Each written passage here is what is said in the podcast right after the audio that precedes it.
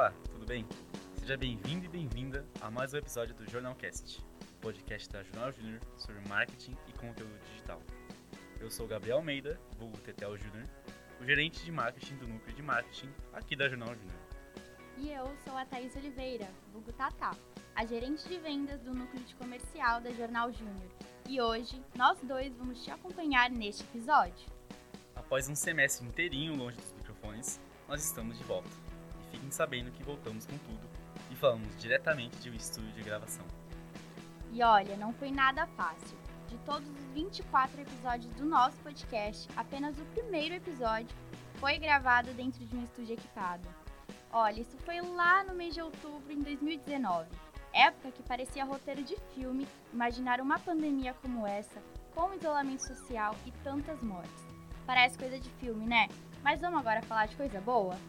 Bom, caso você ainda não seja um seguidor da Jornal Júnior em nossas redes sociais, tá aí um motivo para você seguir a gente, é importante avisar que sim, as nossas atividades presenciais voltaram e finalmente a rotina da nossa queridíssima empresa Júnior está voltando ao normal, apesar das máscaras e dos cuidados que a gente precisa seguir ainda.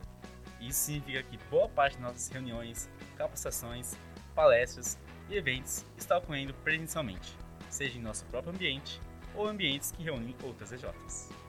Isso aí, Tetel. E com o retorno presencial, a nossa rotina empresarial está de volta.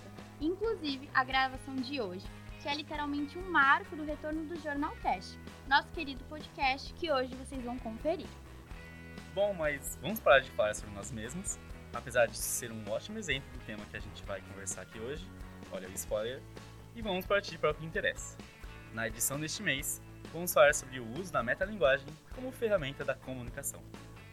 E para debater sobre a metalinguagem, como ela pode ser utilizada para inovar na hora de se comunicar, trouxemos um convidado muito especial, o Bruno Andrade, que é estudante do terceiro ano de jornalismo aqui da Unesp em Bauru, e o atual coordenador de redação do Persona, o projeto de jornalismo cultural da Unesp.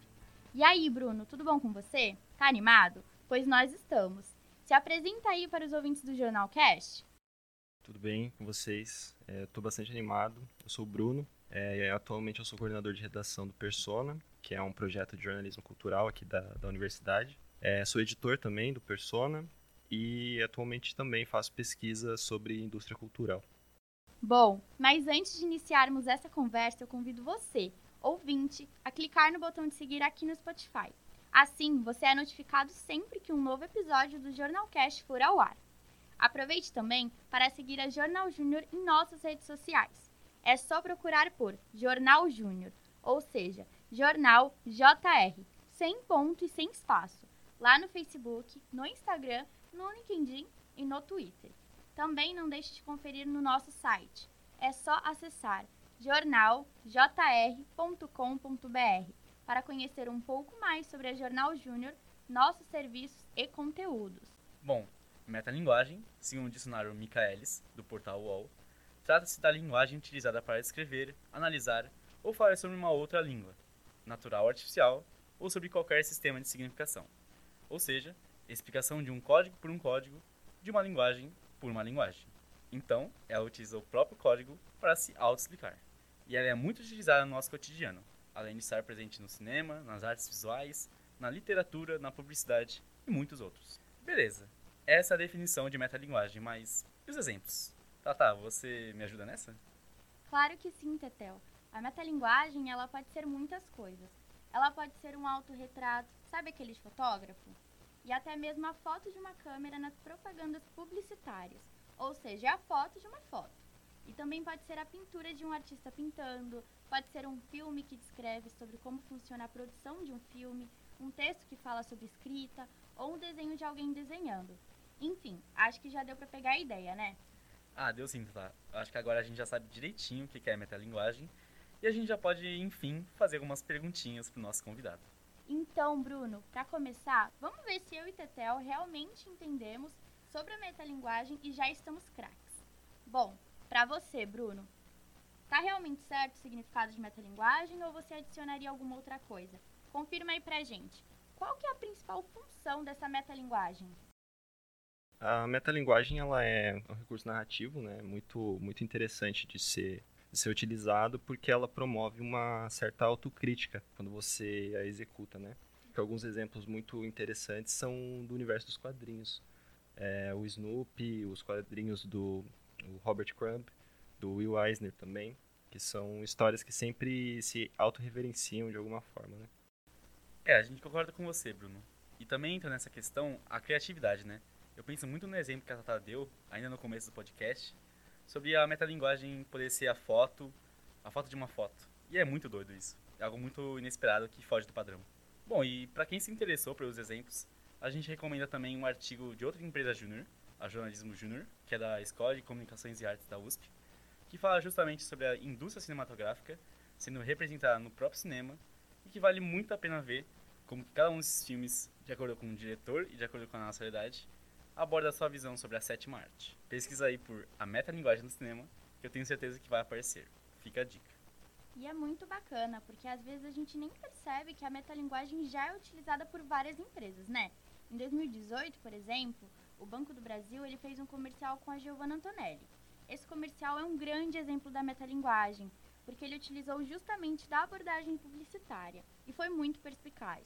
Eles utilizaram a narrativa dos comerciais de banco, ou seja, sabe aquele roteiro tradicional protagonizado por uma pessoa famosa, de terno e dentro de um escritório chique? Por fim, né? A Giovanna ela finalizou esse comercial afirmando que o Banco do Brasil fazia diferente e de um jeito muito mais leve. E é óbvio que acabou fazendo muito sucesso, gente. Outro comercial que eu lembro também é o das Havaianas. Junto com a Isis Valverde. Nesse comercial chegava um homem na praia e ele perguntava para ela: Isso é um comercial de Havaianas, né? E era muito bem feito. Na época foi muito comentado. Jura que era comercial? Ai, eu quero ver. Quero ver a concha.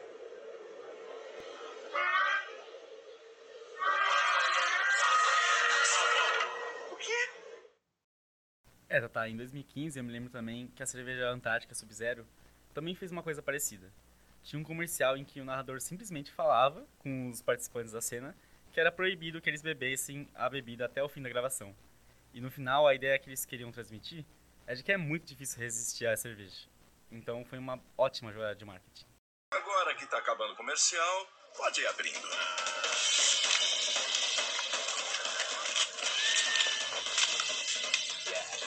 Você consegue resistir? Antártica Sub-Zero. Gostosa além da conta. Se for dirigir, não beba. É muito criativo, né, Tetel? Agora lembrei também de outro exemplo, que é uma produção da Disney Plus, que por sinal é uma das primeiras produções da Disney, né? Aí voltada para as séries. É a série WandaVision. Em cada episódio dessa série aparece um comercial dentro do episódio, fazendo referência ao próprio conteúdo mostrado na tela. Ou seja, esse comercial acaba remetendo à história da própria protagonista, a Wanda. Isso é muito legal.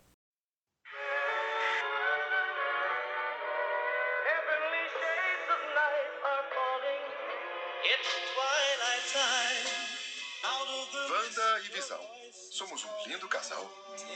Essa é a nossa casa agora. Temos que nos encaixar. Ah, isso vai ser hilário! De onde vocês dois vieram? Mas e aí, Bruno? Agora que a gente já comentou bastante sobre as nossas percepções, você quer comentar um pouquinho mais sobre isso? Você já viu algum desses exemplos ou já assistiu essa série ou viu alguma crítica sobre ela? Eu, eu não cheguei a ver a série inteira, é, WandaVision, mas eu acho que o, o fenômeno dessa série, a questão metalinguística dela, tem muito a ver com o próprio universo da Marvel, né? É sempre um universo bastante autorreferencial, é, desde os quadrinhos até o cinema, né? São filmes e histórias que sempre se autorreverenciam de alguma forma. E no caso do, do WandaVision, é, eu acho que é interessante porque é uma série sobre séries, né? Então, ela sempre, cada episódio é, faz referência a algum ano específico, como, como eu falei antes, né? Acaba apontando para os próprios clichês do gênero, né? E acho que WandaVision joga muito bem com isso. É, é realmente muito inovador. Mas olha, não precisa ir tão longe assim para ver essas metalinguagens não, viu? Quem não se lembra do programa Video Show, que passava nas tardes da Rede Globo, e que falava justamente sobre os programas televisivos de diversas gerações da TV.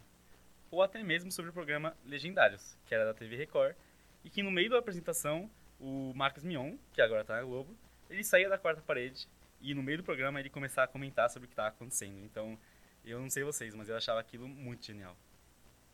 Mas e você, Bruno? Acredita que a metalinguagem realmente se destaca tanto nas propagandas quanto nos filmes? Eu acredito que sim. É, eu acho que é um esse, essa forma, né, esse recurso narrativo é relativamente novo, né? Se, se você pega, por exemplo, o Walter Benjamin da, da escola de Frankfurt, ele ele diz sobre, ele fala bastante sobre a questão da aura na obra de arte e acho que a metalinguagem é um formato muito recente, justamente porque ela quebra essa questão da aura, essa questão aurática, né? Ela não ela permite que você enxergue os bastidores, que é algo que não não era possível de ser feito antigamente e nem era interessante também para a indústria, né, de fazer isso. Então eu acho que tanto nas propagandas quanto no, nos filmes é um recurso muito muito interessante de ser utilizado. E fora os filmes e propagandas, né? Uma coisa que tem aparecido muito é o uso da metalinguagem também na internet, principalmente no Instagram. É, com certeza.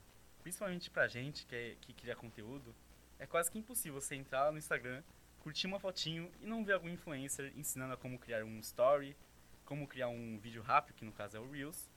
E, né, esses vídeos, eles costumam despertar a nossa curiosidade e vai despertar a curiosidade de quem assiste. É muito bacana, porque isso traz novos seguidores também, né, para dentro aí do seu canal e das suas redes sociais. Com isso, a gente acaba atingindo muito mais pessoas. E bom, um grande exemplo é a própria Jornal Júnior. Nós criamos posts ensinando a fazer posts, né? Então, basicamente, utilizamos a metalinguagem. Também criamos artigos no nosso blog ensinando a como manter um blog. Enfim, é a metalinguagem e ela pode estar em qualquer lugar sem nem ao menos você perceber às vezes. E assim, nós chegamos ao fim de mais um episódio do Jornal Cast. A gente gostaria de agradecer, em nome de toda a EJ, a presença do nosso convidado, que contribuiu para que a gente pudesse realizar um debate bem interessante e cheio de conteúdo.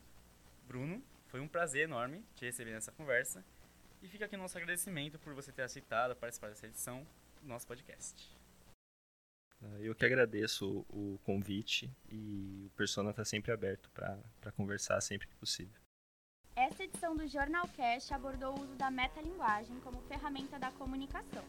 Conseguimos conhecer e entender mais sobre essa importante ferramenta que é utilizada para inovar e para ser criativa na hora de interagir com o nosso público. E para você ficar sempre por dentro dos nossos conteúdos sobre marketing e conteúdo digital, siga Jornal Júnior nas redes sociais. Ó, a gente está no Facebook, no Instagram, no Twitter e no LinkedIn. É só procurar por Jornal JR que estaremos por lá. Também não deixe de seguir o Jornal Cast no Spotify. Assim, sempre será notificado quando o episódio novo for ao ar. E para escutar essa edição do nosso podcast mais uma vez, ou para saber mais sobre o nosso trabalho, acesse o nosso site. O endereço é jornaljr.com.br. O Jornal Cast é uma produção do núcleo de marketing da Jornal Júnior, a agência júnior de comunicação do campus da Unesp Bauru. E a locução desse episódio foi feita por mim, Thais Oliveira. E por mim, Gabriel Almeida. A edição ficou por conta de Luiz Eduarda e Giovanna Santana. E a produção por conta de Thaís Oliveira, Gabriel Almeida e Giovanna Santana. Fica por aqui mais uma edição do Jornal Cast. Um grande abraço e até a próxima! Até a próxima, pessoal.